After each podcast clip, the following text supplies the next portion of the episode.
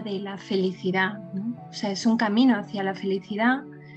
Eh, estamos siempre con el tema del pico y pala. Esto lo hablé con un hermano hace poco, un hermano que está por aquí, del martillo pilón, eh, y es cierto, pero no sé, yo personalmente estoy haciendo, em, pues eso, una reflexión acerca de cuánta felicidad, contentamiento, que es también el resultado de la práctica y de la entrega al camino, pero que no quiero que se me olvide, ¿no? Es, vuelvo a escuchar y reescuchar a Michael cómo insiste y eh, escuchaba a Michael en el retiro que tuvimos en Cabárceno, el primer retiro, que hablaba del gentil gentil, del suavemente, de la suavidad que supone el camino de Bhagavan, eh, sin que por eso restemos seriedad, como decía Diego, a nuestro compromiso, a nuestra práctica, a eh, la autocompasión que necesitamos también tener con nosotros mismos cuando caemos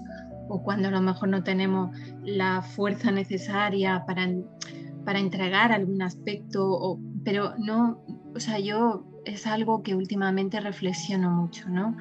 Que hay una parte en la que siempre estoy eh, con, con, o sea, con una especie de actitud de autocondena, ¿no?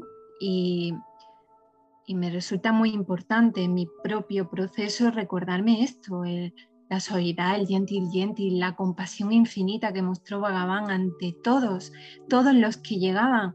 A él, él nunca puso un obstáculo ni un, filtro. Esto sí que me parece importante últimamente. Sí. Bueno, aquí también es importante tener en cuenta, ¿no? Eh, cuando en la escuela mencionamos el tema de pico y pala, nos referimos a la perseverancia. Y cuando tú te sientes fuera de esa felicidad, de tu verdadera naturaleza, y te sientes desabrida, desalentada, triste, angustiada o de cualquier forma, el recordar la importancia de perseverar te lleva a poder acceder poco a poco a ese estado de calma, donde ya sí pues vas tratando de hacerlo suavemente, ¿no? Como dice Michael, gently, gently, ¿no? Mela, mela, ¿no? Suave, suave. Pero cuando la basana te está tirando hacia afuera completamente, eh, si no tienes esa seriedad que es necesaria en ese momento para no dejarte arrastrar por ese impulso, por esa tentación, a eso me refiero y nos referimos en la escuela con lo de pico y pala.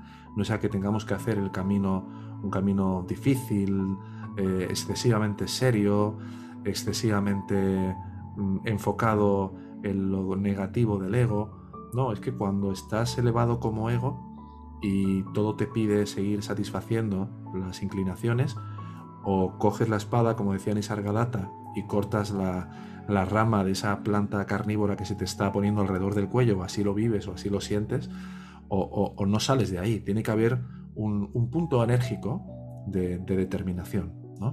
Luego, evidentemente, uno tiene que tratar de suavizar y entrar en contacto con el corazón, con estos cantos, ¿no? como hemos hecho hoy, o con el mero hecho de, permanecer y de, y de, estar en nosotros. ¿no? Pero entonces, hasta qué punto estas cualidades eh, deben de ser trabajadas o no si sabemos que según la enseñanza eh, son en cierto modo lo que va emergiendo de forma natural, suave, espontáneo, como resultado de la autoatención. ¿Qué es lo que el ego entiende por felicidad? Porque la verdadera felicidad tal y como el ego la entiende, no tiene nada que ver con la felicidad de ese estar completamente silenciado como yo y completamente absorto en el corazón.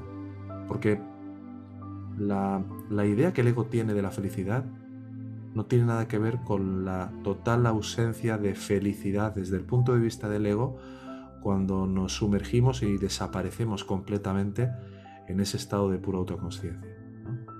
De hecho, este mundo es la ausencia de felicidad. Nos hemos olvidado completamente de qué es la felicidad. En la medida que vas atendiéndote, poco a poco, suavemente, soltando cualquier expectativa de que sea ya, y esa autoatención es la que va a ir dando lugar a que poco a poco vaya emergiendo una, una mayor liviandad, un mayor soltar ahí es cuando la gracia interviene.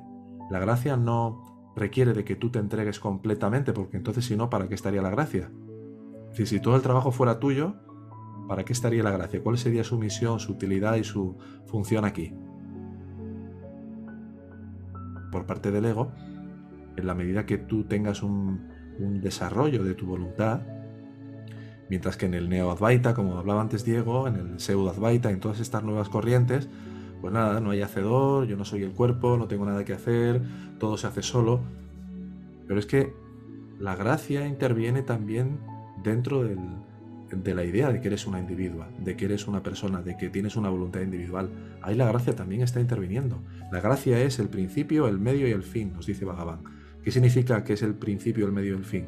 Está interviniendo en todos los diferentes estadios o niveles de conciencia.